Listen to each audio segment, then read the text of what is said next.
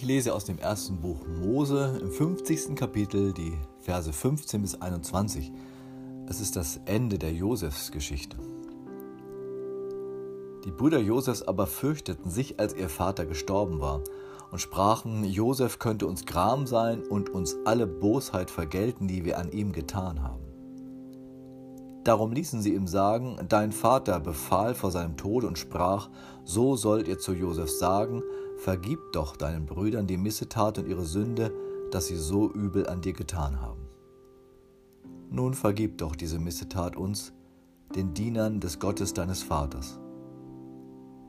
Aber Josef weinte, als sie solches zu ihm sagten. Und seine Brüder gingen hin und fielen vor ihm nieder und sprachen, siehe, wir sind deine Knechte. Josef aber sprach zu ihnen, fürchtet euch nicht. Stehe ich denn an Gottes Statt?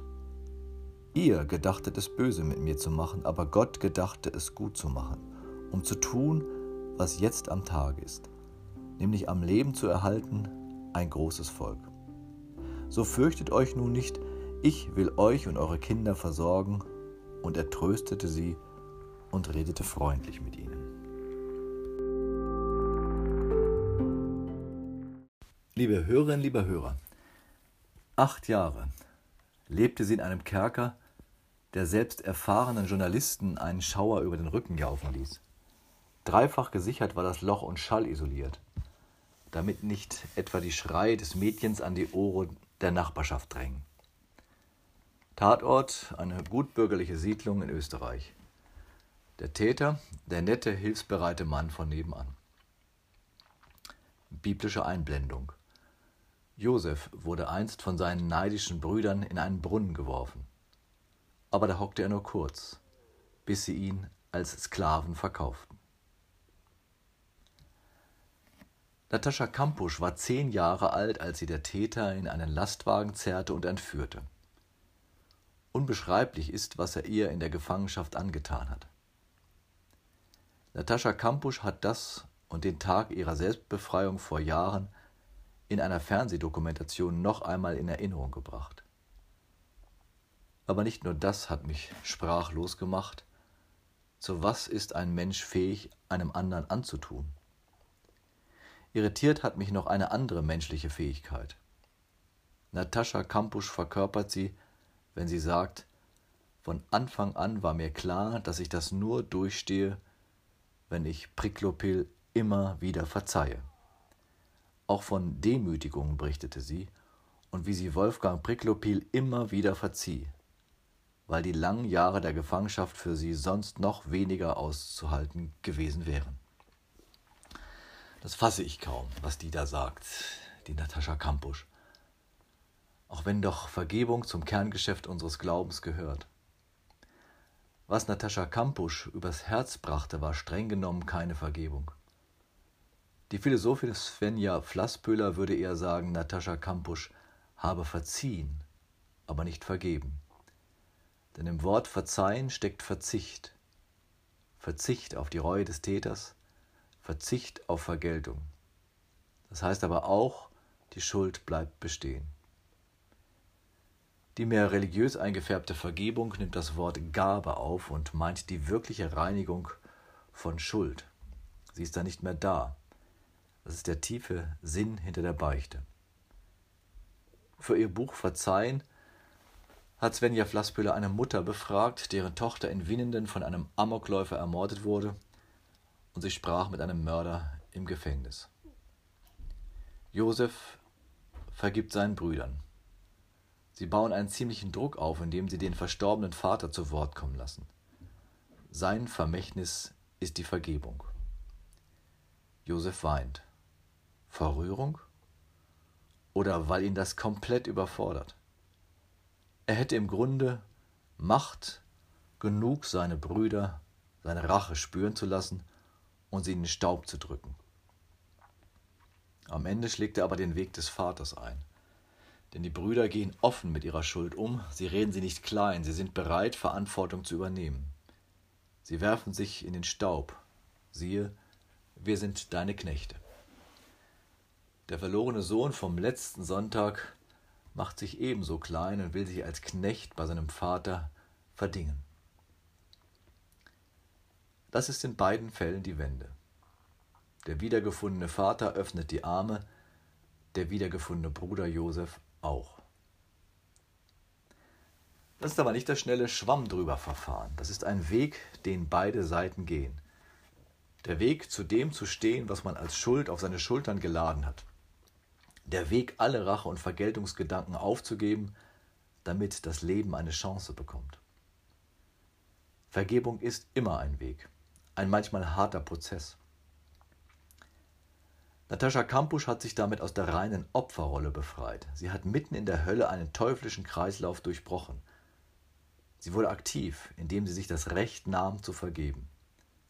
Vergebung war ihr Freiraum im Kerker.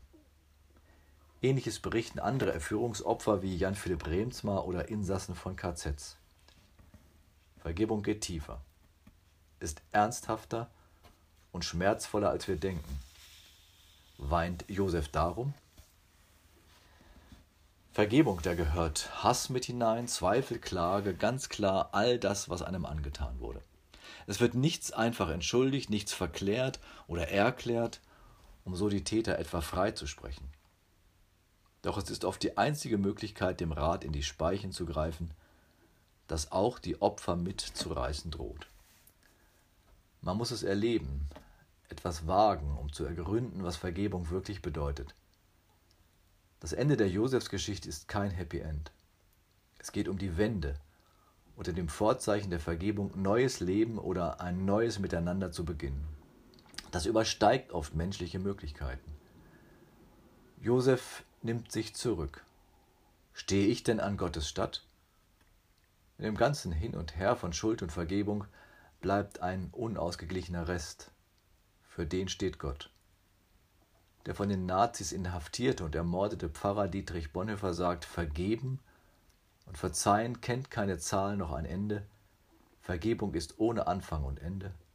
Sie geschieht täglich unaufhörlich, denn sie kommt von Gott.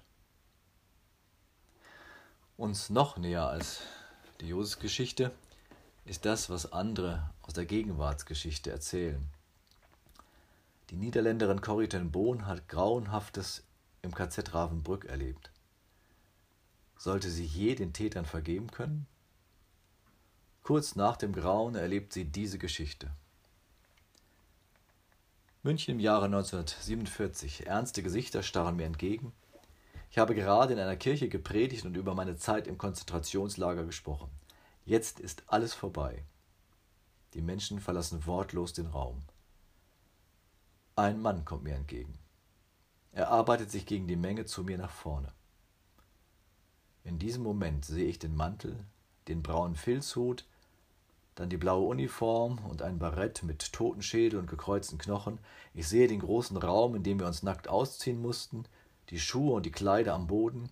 Wir mussten nackt an ihm vorbeigehen. Ich erinnere mich an die Scham, ich erinnere mich an meine ausgemergelte Schwester, deren Rippen deutlich unter der pergamentartigen Haut hervortraten. Mein Blut schien zu gefrieren. Er sagte, Sie sprachen von Ravensbrück. Ich war Wächter dort. Er fuhr fort, ich bin Christ geworden. Er steckte mir seine Hand entgegen und fragte, werden Sie mir vergeben? Sekunden stand ich wie gelähmt vor diesem Mann, doch es kam mir vor, als wären es Stunden. Ich kämpfte in meinem Innern. Meine Schwester war schließlich im Konzentrationslager Ravensbrück elend und langsam gestorben. Doch dann erinnerte ich mich an eine Bibelstelle. Wenn ihr den Menschen ihre Sünden nicht vergebt, dann wird der himmlische Vater im Himmel auch euch nicht vergeben. Matthäus 6, 15. Vergeben oder invalid bleiben. Nach dem Krieg hatte ich ein Heim für Nazi-Opfer eröffnet. Ich erlebte dort, dass die, die vergeben konnten, innerlich frei wurden, egal welche körperlichen Schäden sie hatten.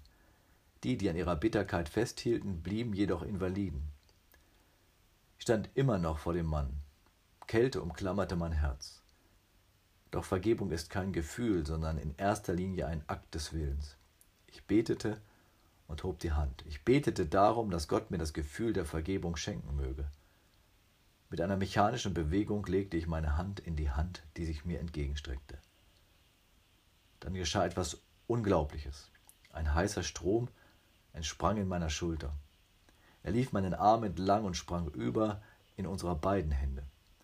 Mein ganzes Sein wurde von dieser heilsamen Wärme durchflutet.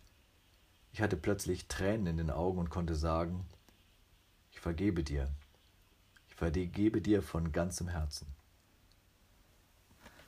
Soweit der Bericht von Corrie ten Bohm. Ich selbst höre so etwas mit ungläubigem Staunen. Ich glaube nicht einmal, dass mich ein Bibelwort dazu brächte, diesem Täter zu vergeben. Doch Josef und seine Brüder und die Geschichten von Tätern und Opfern und der Vergebung lassen mich nicht los. Vielleicht bleibt uns am Ende so zu vertrauen wie Josef, wenn sein Fazit lautet, ihr gedachtet es böse mit mir zu machen, aber Gott gedachte es gut zu machen. Amen.